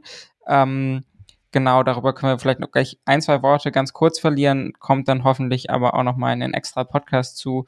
Ähm, war aber geil und wie gesagt, der Kurs hat Spaß gemacht. Äh, ich habe mich tatsächlich auch sehr über Benoit Cosnefoy gefreut. Äh, guter Mann. Ähm, und auch einfach geile Attacke. Äh, sehr schönes Rennen. Ähm, der zweite Kurs war dann am Sonntag, das Rennen war Freitag, glaube ich, ne? Und dann das, das ja. ähm, Montreal-Rennen war dann dementsprechend Sonntagabend. Ähm, und wie es war dann, wie eben schon kurz erwähnt, doch nochmal ein schwererer Kurs, bisschen länger, aber fast doppelt so viele Höhenmeter, äh, die auch teilweise steiler gefahren wurden. Ähm, Brian, nochmal, die Stage is yours. Was passiert im Rennen? Ähm, es hat sich in der ersten Runde gleich hat sich so eine riesige, also wirklich eine riesige Ausreißergruppe mit so 30 Leuten oder so gebildet, wo fast alle Teams drin waren, aber die Teams, die nicht drin waren, hatten dann natürlich was dagegen. Ist mir dann wieder so ein bisschen zusammengerollt und man hat sich wieder so eine eher typische Spitzengruppe abgesetzt, wo dann so Theo Delacroix von Antomaché, ähm, Andreas Lecknesson von DSM, in Antonio Nibali heißt, glaube ich, der Bruder von, äh, von Vincenzo, ne? Äh, der war noch dabei, der ist aber wirklich die komplette Zeit, wo er in der Ausreißergruppe war, am Limit gefahren, weil er irgendwie noch nachträglich hingefahren ist und dabei so hart viel Körner verbraucht hat, dass er äh, sich nie wieder richtig davon erholen konnte. Da war noch ein Fahrer aus dem kanadischen Nationalteam dabei, den, wo mir der Name gerade nicht mehr einfällt, und Eddie Finet von Kofidis, der den gesamten Rennverlauf eigentlich nur damit beschäftigt war, irgendwelche technischen Probleme zu beheben und wieder zurück zur Gruppe zu fahren und ist auch noch einmal gestürzt in diesem 500 Meter vom Ziel, wo es diese, äh, diesen U-Turn gab. Ähm, und der hatte wirklich einen ziemlich schlimmen Tag. ähm, auch immer wieder Probleme mit seiner Kette, die immer wieder runtergefallen ist. Und die Gruppe hat sich abgesetzt und im Feld ist äh, eigentlich nichts passiert, außer dass Agile Dessert und Jumbo Fisma hinterhergefahren sind. Und es gab auch überhaupt keine Attacken, auch wenn das sich da angeboten hätte, eigentlich auch noch vor der drittletzten oder vorletzten Runde irgendwas mal zu probieren, vor allem für die Teams, die jetzt so Kletterer dabei hatten, um das Rennen mal ein bisschen schwerer zu machen, damit Van Ador so da jetzt nicht mehr drüber kommen. Ähm, in der vorletzten Runde ist dann äh, Simone Velasco von Astana ähm, rausgefahren mit äh, Frederik Wandal von Bora.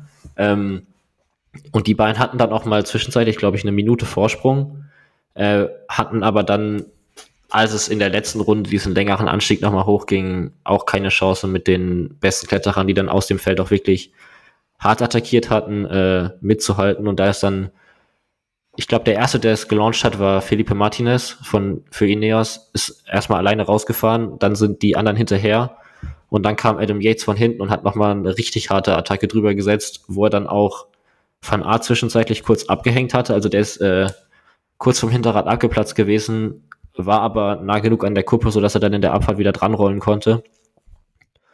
Was überraschend war, dass in der Gruppe, die sich dann abgesetzt hat, noch äh, Andrea Baccioli dabei war. Das hat mich äh, ziemlich überrascht, dass er von Quickstep dann der Stärkste an dem Tag war, weil er hatten doch auch noch Maro Schmid und Mikkel Honoré dabei, die ich jetzt rein, die ich jetzt noch äh, ein bisschen stärker eingeschätzt hätte, aber er hat es auch schon ein paar Mal gezeigt in den letzten Jahren, dass er das sowas dann ganz gut hochfahren kann, so eine kurze Steigung.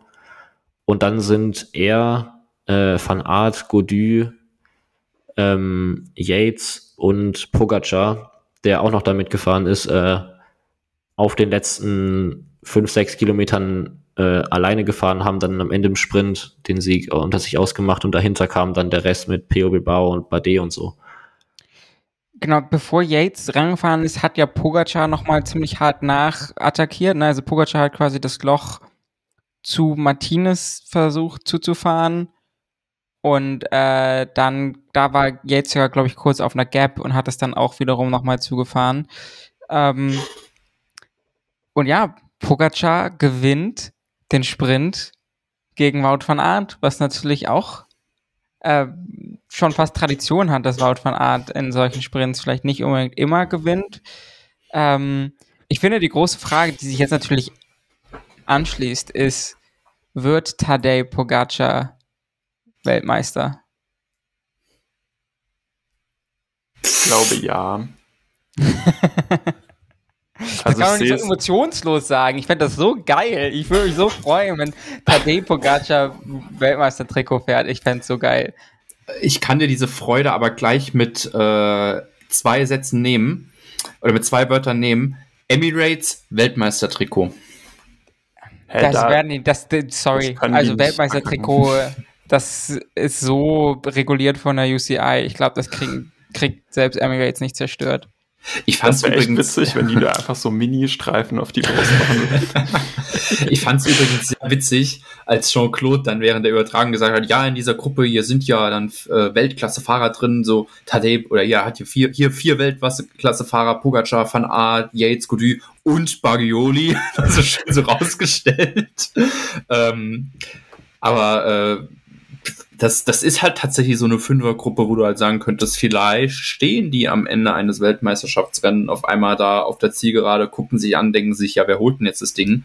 Ähm, ich meine natürlich, bei Wout van Art wird es ganz klar darauf ankommen, ob er Economy oder Business fliegt. Ich denke, das wird in dem Fall dann entscheidend sein, ob er Zweiter oder Dritter wird. Ähm, aber nee, wir müssen einfach schauen. Ich finde ja so, ähm, viele Höhenmeter gehen ja schon an diesem ersten Berg, an dem Mount, oh Gott, wie heißt er nochmal? Mount Pleasant ist der auf dem Stadtkurs, aber ich meine den ersten großen. Aber das sind da 500 oder so, ne? So ja, keine Ahnung. Wie gesagt, der ist noch viel zu weit weg. Aber tatsächlich, dieser Mount Pleasant, ich habe ähm, vor, ich glaube vorgestern irgendwie war das, habe ich auf Twitter so ähm, tatsächlich mal jemand gesehen, wo er mit, quasi mit Google Street View abgefahren ist. Und das Ding, das sieht schon ziemlich geil aus, dieser Mount Pleasant. Also er ist schon wirklich giftiges Ding. Der ist halt am Anfang anscheinend relativ steil, flacht dann zwischendrin ein bisschen ab, geht dann nochmal steil hoch. Und dann beginnt die Abfahrt, aber dann hast du auf einmal nochmal für 100 Meter nochmal so ein richtig steiles Stück, wo du halt wahrscheinlich mit Tempo reinkommst, aber trotzdem noch einmal ballern musst und dann die Abfahrt rein. Und äh, muss tatsächlich sagen, da, das sieht schon nach einer sehr geilen Strecke aus. Und leider zu, weil es so ein bisschen ich könnte mir halt schon vorstellen, dass das dann halt schon sehr stark aussieht und es dann halt tatsächlich wahrscheinlich nachher auf Pogacar hinauslaufen wird. So, ähm, bei Wout van Aert, so jetzt in der Form, in der ich ihn hier in Kanada gesehen habe, wenn er in Tourform dort anreist, rasiert er das Ding. Das steht außer Frage. Da kann Pogacar, was weiß ich, Kreise um ihn drehen, was, was, was weiß ich, mir egal, dann, dann reißt van Aert das Ding ab. Aber im Moment wirklich sieht er für mich nie so bei 100% aus. Und das ist dann der Punkt, wo ich dann sage, dann wird es wahrscheinlich auf jemand anderen hinauslaufen. Was ich aber, äh, also ich finde ja, Belgien ist nicht mal auf Wort von Art angewiesen, weil Belgien hat noch Remco im Kader und dann auch noch Quinton Hermanns, der rein theoretisch bei solchen Rennen ja auch noch äh, einer der besten Fahrer in diesem Jahr war. Und von dem her weiß ich nicht, ob Pogacar gegen so ein Duo oder vielleicht auch Trio dann wirklich, weil wenn er wirklich wieder alle Attacken mitgeht, dann verbrennt er sich halt. Und dann schafft es selbst Pogacar nicht mehr, mit allen drei mitzugehen. Es gibt ja noch ein paar andere Leute natürlich, ne? Mathieu van der Poel hat heute auch ein Rennen gewonnen ähm, und so weiter und so fort. Benjamin Gemay, Michael Matthews. Ich bin auf jeden Fall gespannt. fährt auch mit. ja, okay. wisst ihr, wisst ihr, wen ich bei dieser WM fährt auch mit. ja, erstmal Schwarz wird eh Weltmeister. Nee, wisst ihr, wen ich bei dieser WM richtig hart fühlen würde? Lennart Kemner jetzt mal ganz ohne Witz, das ist jemand, der bei so einem Parcours meiner Ansicht nach was reißen könnte. Nein. Weil, guck, nee, jetzt guck mal, jetzt, jetzt, jetzt, jetzt hör mir mal zu. Die Etappensiege, die er rausgeholt hat bei diesen spanischen Ein-Wochen-Rundfahrten, das war genau immer, wo er über, über solche Berge irgendwann abgehauen ist und nicht mehr eingefangen wurde. Er war bei der Ausreißergruppe. Ja, dann, dann schick ihn ja, mal ins Break. Dann kann dann das, das doch. Ja, aber trotzdem, das ist jemand, der kann in dem Fall dann auch lange ballern. Und ich, Kemner, wenn nee, jemand. Ich gar nicht. Nicht der Top-Favorit, aber ich würde ihn als Break übelst fühlen bei so einer WM. Also, ne, das Naja Kemner, wenn das irgendwie freigegeben worden wäre, an sich ein Kandidat für so ein Team gewesen wäre, ja, als Siegsfahrer sehe ich da, wenn, dann als Deutschland, aus Deutschland Maximilian Schachmann. Ähm, weil Dan Kemner hat noch nie so eine Klassiker-mäßige Eintages-Performance abgeliefert, wo man sagen könnte, das sieht man, ne? Also Leonard Kemner ist ein Weltklasse-Fahrer. Äh, ich liebe Leonard Kemner, aber da sehe ich ihn wirklich nicht als, also sehe ich ihn, aber ist okay. Er ist doch hier im Frühjahr bei irgendeinem französischen Klassiker, ist er Vierter geworden. Es war nämlich witzig, weil er, weil das war nämlich, glaube ich, die letzten UCI-Punkte, bevor Bora irgendwie so eine komplette Durststrecke hatte. Ich habe das ja, mal irgendwann, habe ich das mal rechnen mach mal Faktencheck. Aber ich glaube. Äh, Fona Dech, glaube ich, kann, kann sein, dass es das war. Ich glaube, da wurde Champ Ah, das war die Fonda Dash Classic, da ist er Vierter geworden. Ja. Das ist auch ein ganz anderes Unterm Auki Profil. van See benannt. Okay, ich Peinlich. nehme alles zurück. ähm, ja, ich glaube, Kemners größtes Problem bei dem World Tour Parcours ist auf jeden Fall, dass er nicht mit 50 Minuten Rückstand im Gesamtklassement starten kann. Weil bei einem Eintagesrennen funktioniert halt diese Ausreißermasche einfach nicht, weil man nicht sagen kann, ah, er ist ungefährlich, weil es geht nur um diesen einen Sieg und dann lässt man halt nicht Leonard Kemner fünf Minuten Vorsprung haben. Ja, Kemner ist auch nicht gut an einem 10 Minuten, äh, an einem, an einem 5 Minuten 13% Berg. Jonas Koch wird Weltmeister, Freunde. nee, äh, so, wen, wen schickst du als Deutschland in dieses Rennen als Kapitän? Jetzt mal Ja, ernst wie gesagt, gemeint. wenn dann Maximilian Schachmann, aber Maximilian Ja. Schachmann hat Post-Covid. Ja, ja äh, guck, guck dir mal an. scheiße. Also das, Schorsch, so WTF-Jungs, so, ja, der ist jetzt Schau ins Land, ist er gut hochgefahren, aber gegen, gegen Adam Yates, so, ne, Freunde, das ist nicht viel. Naja, schon einiges auch. Ich glaube, Georg Zimmermann ist ein krass guter Fahrer, aber halt trotzdem auch niemand, der jetzt, das ist halt einfach. Ja, aber wenn, wenn, ihr, wenn ihr mich quasi flamet für, für Kemner ist dieser Parcours nicht geeignet, dann würde ich halt in dem Fall zurückflamen, ja, Zimmermann s- suchte aber dann auf diesem Parcours auch nichts. Zimmermann hat heute Bini ziemlich gut äh, so ein die Namur-Wand hochgefahren bei Wallonie. Äh, aber wer auf jeden Fall auch ein richtig starkes Team bei den Worlds hat, ist äh, Eritrea.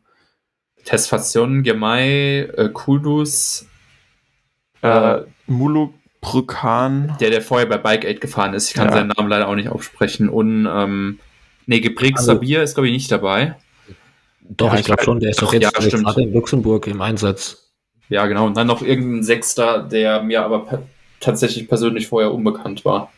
Da Ja. wollte ich noch mal was fragen. Ähm, oder das ist tatsächlich einfach ein Gedanke, den ich hatte. Ähm, was glaubt ihr, wie gut kommt Gemei mit 4000 Höhenmetern klar? Weil ich habe ich habe das nämlich, ich habe mich das gefragt, ich habe nochmal durchgeguckt und die Rennen, bei denen er hoch platziert war, waren alle so 2000, 2500 und ich bin einfach mal gespannt, das zu sehen. Also ich finde, ne, ich finde es eh noch schwer einzuschätzen, wie der Kurs im Endeffekt sich ausspielt. Aber das ist so das einzige Fragezeichen, warum ich mir noch nicht zu 100% sicher bin, ob ich sagen würde, ich zähle Gemei als Top, Top, Top Kandidat. Ähm, kann sein, dass ich aber auch irgendein äh, Resultat übersehen habe oder er ist bis jetzt halt noch nicht so ein Rennen gefahren und er wird es halt einfach abreißen, weil er krass talentiert ist. Das kann natürlich auch sein. Das, Ähm, da war es da war's so ein bisschen schade, dass er jetzt in Montreal ähm, ausgeschieden ist zwischendrin, weil, sagen wir so, ich habe auch schon gehört, ja, du kannst die beiden Rennen nicht vergleichen, obwohl es ähnliche Höhenmeteranzahl ist, aber da, da das wäre halt tatsächlich mal so ein bisschen der Lackmustest gewesen, um mal zu gucken, okay, gut, wie sieht denn da sowas aus? Aber vom Gefühl her, die Rennen, die er, wo er gut abgeschnitten ist, ich meine, letztes Jahr in Flandern ist er ja Zweiter in der U23 geworden, wo ich aber halt sagen muss, okay, gut, da sind es dann halt eher so diese klassischen Anstiege, die du halt in Flandern bekommst ähm, wo ich dann sage, kannst du nicht so eins zu eins ummünzen, auch wenn es vielleicht trotzdem dann viele Höhenmeter waren, was weiß ich. Äh, Rentwebelgem das gleiche, ne? Das ist genau, ja aber auch es sind halt eben so 2500 und das ist schon nochmal ein Unterschied. Also, äh, oder ich glaube, ich glaube, es ist nochmal ein Unterschied. Ich bin mir aber auch nicht so 100% sicher. Deswegen, das ist so nur das eine, das ist tatsächlich einfach was, was ich mich gefragt habe, wo ich sehr gespannt bin, das drauf zu sehen. Ich Ähm, guck jetzt nach, mal. nach so einer Saison ist er natürlich auf jeden Fall ein Top-Fahrer, mit dem man rechnen muss. Das war aber einfach nur so eine. Ich gucke jetzt mal die Giro-Etappe, wo die gewonnen. Nee, da Das, hast war, du auch. das hatte ich auch nachgeguckt. Ich hatte das alles Ja. nachgeguckt. Das war alles so um die 2000 Höhenmeter. Ja, und vor allem hier hast du auch so, ich sehe es jetzt gerade nur sehr klein, aber da hast du auch gefühlt Hälfte vom Rennen komplett flach und dann nur ein bisschen, ja, hoch runter, aber jetzt nicht so besonders. Ich bin auf jeden Fall sehr gespannt. Aber wir wollten ja eigentlich äh, nochmal einen extra Podcast machen. ähm, wir schaffen es wahrscheinlich tatsächlich nicht vor dem ITT nochmal einen Podcast zu machen, vor dem Time Trial, das ist jetzt schon dieses Wochenende. Ähm, aber da ist das Ding dazu, da habe ich auch gar keine Meinung zu, weil auch ganz viele einfach gar nicht hinfliegen oder nicht fahren. Ne? Wout fährt ITT nicht. Ich weiß nicht, fährt Remco ITT safe nicht, oder? Er steht mal auf der Startliste jetzt, die ich gerade sehe, aber das, das muss natürlich nichts heißen. So bei, äh, ja, guck mal, wer für Deutschland steht. Adamitz, Arndt und Heidemann auf der Liste, aber da, da wurde, glaube ich, inzwischen doch schon was bekannt gegeben. Nee, die, da wurde, die haben doch niemanden nominiert, das ist es doch, oder? Ah, ja, stimmt. Also ich sehe mal Gunner bei Italien. Ähm, und Remco bei Belgien. Ich glaube, dann können wir eigentlich danach auch schon zupacken. Gut, bei, bei der Schweiz stehen, glaube ich, beide Bissiger und Küng auf der Liste. Ja, ähm, ja aber ansonsten dann Joao Almeida. Ja. Pogacar, Ethan Hater fahren auch beide noch das Zeitfahren. Ja. Sheffield sehe ich hier noch. Guam schickt zwei Fahrer. Stark. Oh, die. Auf das Team aus Malta bin ich mal sehr gespannt. Mongol, Mongo, die Mongolei, jawohl. Guam schickt einfach einen 50-Jährigen. will, will, dass die, äh, dass die zwei Starter haben. Ich dachte, die gehören zu Amerika. Dan Aponik, Eurocycling Trips Pro Cycling, ist dieses Jahr beim Nimitz Hill Road Race siebter geworden. In, das, ja, genau, in Guam. Jawohl. Stark. Ja gut, weil das ist ja, guck mal, du, ähm, gerade zur Frage, das gehört ja zu Amerika. Du hast ja zum Beispiel auch beim Fußball die, die Färöerinseln, obwohl die ja eigentlich staatsrechtlich zu Dänemark gehören. Das ist ja in dem Fall nur der, der Landesverband relevant. Okay, aber ich meine, die Färöerinseln sind schon größer als Guam.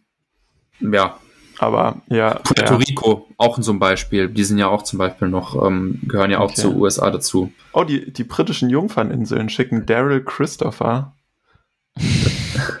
so wie alt Leute, ist vielleicht der? ist das unser Ticket zur WM, wenn die nur Also das eine, was mir gerade auffällt, ist, wir haben unsere Hot Takes nicht besprochen zur. Wieso ist das Saarland nicht unabhängig? Ey, ich könnte zur WM fahren. Aber das andere ist, in Indonesien und Hongkong drei Fahrer schicken können, schafft es das Saarland auch. Aber Wer von denen höher, am höchsten äh, landet, von, unser, von, aus, von den Fahrern, die wir gerade genannt haben. Weil die Virgin Islands schicken Christopher Christopher. Christopher Christopher, okay. Christopher und Christopher. Moment, jeder adoptiert jetzt einen Zwergstaat. Jawohl. Ich nehme Hongkong. Achso, nee, wenn die nur einen ich Staat haben, Uganda. Genau.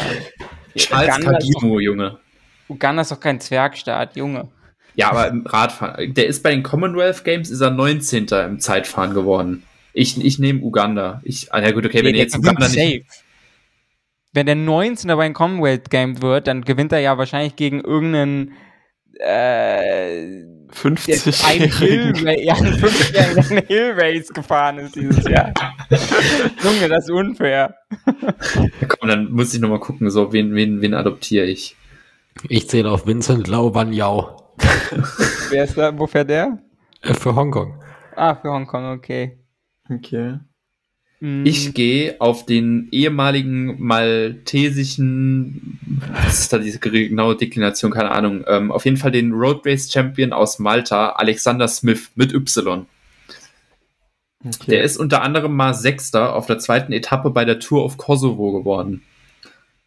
Jo, also ich bin dann für Daryl Christopher von den britischen Jungferninseln. Der fährt immerhin für Nice Metropol, Côte d'Azur. Was mache ich? Nämlich Panama. ähm, der ist ein paar Rennen dieses Jahr gefahren. Lol. Er ist Achter. Ich ich habe gerade rausgefunden, dass mein Fahrer vorher tatsächlich Australier war. Der ist nämlich 2013. 49. im äh, Road Race in Italien geworden. Nee, das, der ist kein True Malta-Typ, den kann ich nicht nehmen. Sekunde, ich muss mich nochmal umentscheiden. Okay, ich nehme Christopher Robin Jurado ähm, für Panama. Dieses Jahr einmal schon Achter beim Grand Prix Velo Alanya in der Türkei geworden und Zweiter beim National Road Championships Panama ITT. Übrigens Skandal, beide Fahrer für Malta sind ursprünglich Australier. Ja, das werden alles eingekauft. Oh. Genau, alle eingekauft. Komm, dann nehme ich aus. Hat jetzt einer schon jemanden von Guam adoptiert? Nee. Nee. Dann nehme ich hier. Dann nehme ich hier Edward Oengerang, ähm, der auch für Eurocycling Trips Pro Cycling fährt. Der hat nämlich dieses Jahr auf Guam das äh, Inarayan Langbuster TT gewonnen. Ähm, und das ist für mich das Zeichen, dass der ähm, ITT-Weltmeister wird. Und was hat er 2021? Er ist beim Royal Road Race, ist er Erster geworden in Guam. Also Edward Oengerang, grüß dich. Diese Folge muss auch so ein wilder Ritt sein von hättet ihr geglaubt, dass Remco drei Wochen durchgeht zu hey, guck mal, der 50-Jährige wurde mal bei einem Hill Race Achter. Ja, Für beim Menschen. Frauen müssen wir jetzt ja eigentlich auch noch mal gucken, ne? Ja, stimmt, genau. Jo, wollen wir die Hot dann vielleicht einfach Hot Takes sein lassen? Ich glaube, die Also Ja. Samuel wird seinen, wird seinen Besen schon noch futtern. Ich werde mir auch noch irgendwas ausdenken für das, was ich da angestellt habe. und ich glaube, beide meine prognostizierten Jakob Etappensieger Hanneman und Buitrago haben auf jeden Fall keine äh, Etappe gewonnen. Hennen ist, glaube ich, nach fünf Tagen mit Corona raus. Also ich glaube, der hätte Hm. was reißen können. Und- ja, Adria hat auch keine Etappe gewonnen. Tim Der ist auch sagt, mit- dass Brenner das Bergtrikot gewinnt. Nee, ich hatte gesagt, dass Brenner, dass Valverde das Bergtrikot gewinnt und dass Arndt oder Brenner eine Etappe gewinnen. Ach Und ich so. muss sagen, Brenner ist Fünfter geworden, ehrlich gesagt. Brenner so war natürlich. stark, ja. ja, Brenner habe ich sehr gefühlt. Ähm, scheiße. Ich mich egal. Brian hat gesagt, UAE gewinnt keine Etappe. Äh, Akea gewinnt eine Etappe und EF schafft es aufs Podium. Hat auch nicht so gut funktioniert alles. Äh, okay, dann lass uns noch mal kurz World Championships Women. Es hat doch jemand gerade schon eine Startliste. Ja, und ich muss halt tatsächlich sagen, ich kann hier niemanden aus dem Zwergstaat äh, wählen, weil auf dieser Liste steht Mieke Kröger drauf und ähm, ich kann da niemand anderen wählen. So, Also ne, ist auf jeden Fall auch gar kein krasser Zwergstaat drauf. Also Hongkong. Kuwait vielleicht noch das mit den wenigsten Einwohnern. Aber ansonsten, ja, aber Kuwait hat Geld. Glaube ich mal. Gute Frage. Aber krass, Deutschland, wenn ich das jetzt gerade richtig sehe, das einzige Land mit vier Starterinnen. Das ist aber, glaube ich, ein Fehler, weil ich glaube, Bauernfeind fährt nur U23, wenn ihr das richtig gelesen habt. Okay. Zu Ähm, Kröger hatte ich auf jeden Fall hatte ich, glaube ich, Zettel. Also ich sag mal so, die Chancen bei Frauen für Deutschland stehen auf jeden Fall besser als bei Männern. Ja, ist halt, guck mal, man muss halt gucken, gut, Van Dijk fährt mit, äh, Marlon Reusser fährt mit. Ich wollte gerade sagen, wer wird Weltmeisterin? Malen Reusser. Ja, bei, sagen wir so, Van Dijk hat natürlich halt dieses Jahr vor allem äh, Dampflokomotive gespielt für Dreck. Ähm, aber jetzt so beim Zeitfahren, hat sie nicht das Giro-Zeitfahren gewonnen oder habe ich da schon mal irgendwas Falsches im Kopf? Moment, lass mal gucken, ich kann einfach auf ihr Profil klicken. Aber die ist beim Giro gar nicht mitgefahren, gut, äh, können wir dann in dem Sinne auch nochmal in die Tonne kloppen. Prolog gewonnen bei der Baloise Ladies Tour und das ITT. Wer hat das ITT beim? Ah, das hat Kristen Faulkner hat das gewonnen. Fährt die mit? Äh, wie hat das gerade angehört, wie der Skype Sound? Ja, die fährt mit. Aber ich muss tatsächlich sagen, das TT-Feld sah da nicht so stark aus. So Franzi Brause auf der 15. Ähm, also vom Gefühl jetzt die großen Namen, so Van Dijk, Reusser oder so, die haben mir da gefehlt. Die sind ja alle Tour gefahren. Reusser hatte da auch die eine Etappe gewonnen. Aber die ist so, äh, Reusser ist beim Zeitfahren Europameisterin geworden. Also die musste halt auf jeden Fall auf dem Zettel haben. Und da hat sie Van Dijk gut sechs Sekunden abgenommen. Ich glaube, es wird knapp. Ähm, ich meine, es ist natürlich schon ein bisschen her, aber im März äh, bei der Blois Friesland Tour, dem, äh, dem äh, Stage 1 ITT. War das äh, nicht? 14 Kilometer war Das war Van die Easy Dijk erste. Tour. Ja, das war doch die Sexspielzeugtour. Okay, krass. Ja, ja. ähm, genau, vor Rianne Markus zweite und Reusser dritte mit 25 Sekunden. Ist natürlich jetzt, sagt überhaupt nichts über die Form jetzt gerade irgendwie aus. Aber ich glaube, das wird spannend zwischen denen. Aber es wären, glaube ich, schon so die zwei Top-FavoritInnen, oder? Und dann. Ja, und und dann Anna Kiesenhofer. Die wurde Fünfter bei den Europameisterschaften, aber die macht einfach nur mal Breakaway beim ITT und gewinnt das. Ja, wenn- Kiesenhofer tatsächlich jemand, den ich fürs Road Race gar nicht immer nicht aus den Augen verlieren würde. Und aber jetzt auch ganz ehrlich, Mieke Kröger würde ich jetzt auch nicht überrascht sein, wenn sie Bronze holt. Ja. Wenn es gut läuft. Ähm, Wenn sie ihr, ja, guck mal, die ist jetzt zum Beispiel, also so, natürlich ist kein Zeitfahren, aber so, dass sie bei der Einerverfolgung auf der Bahn dann auf einmal Dr. Lisa Brennauer so ordentlich aus der Halle geschossen hat, war dann schon, muss ich schon sagen, so ist ja auch eine Leistung, die man alleine fährt. Ähm, obwohl dieser Brennauer gerade auch ganz schlimm in Form ist, leider. Aber ja gut, so, sie ist jetzt nicht mehr in Form, aber naja, Ja. ne? ähm, Sie ist ja auch, guck mal hier, na gut, das ist TTT, beim Barlois Ladies Tour Prolog ist sie siebte geworden, so wie bis, gut, das war nur so ein kurzes Ding, 3,9 Kilometer, ja gut, ähm, Wir werden sehen. Ähm, Christian Faulkner vielleicht auch noch tatsächlich Outside Candidate. Die hat auf jeden Fall ordentlich Zorn auf dem Pedal. Es kommt halt einfach drauf an, wer sich am besten dran gewöhnt, auf dem Kopf ITT zu fahren. Der Witz musste noch einmal gebracht werden, Freunde. Es tut mir leid. Die fahren ja auch alle rückwärts. Ja, und die Toiletten drehen sich andersrum. Okay, ihr Lieben, ich glaube, wir merken alle, es franzt so ein bisschen aus nach hinten. Er hätte das gedacht. Ähm, ich hoffe, ihr hattet trotzdem Spaß äh, mit den letzten wahrscheinlich wieder so knapp 90 Minuten, wenn ich das so richtig jetzt gerade auf dem Schirm habe. Äh, es tut uns leid, dass wir ein bisschen unregelmäßig unterwegs waren in letzter Zeit. Wir versuchen das wieder zu bessern, obwohl die Tour sich ja, die Tour, die Saison sich so langsam dem Ende zuneigt. Was man auch nochmal diskutieren könnte, ist, ob es überhaupt so smart ist, dann so ganz kurz vor Saisonende, aber nicht richtig am Saisonende nochmal ein Event in Australien zu fahren, was gar nicht so unwichtig ist. Aber das können wir dann vielleicht entweder nochmal in der Nachbesprechung oder in der Vorbesprechung zum Road Race machen. Ansonsten, ja, hoffe ich, dass ihr uns nicht vergessen habt und sonst vielleicht die Leute noch mal dran erinnert. Sagt hier, Fulke Wankers Podcast. Hört doch noch mal rein.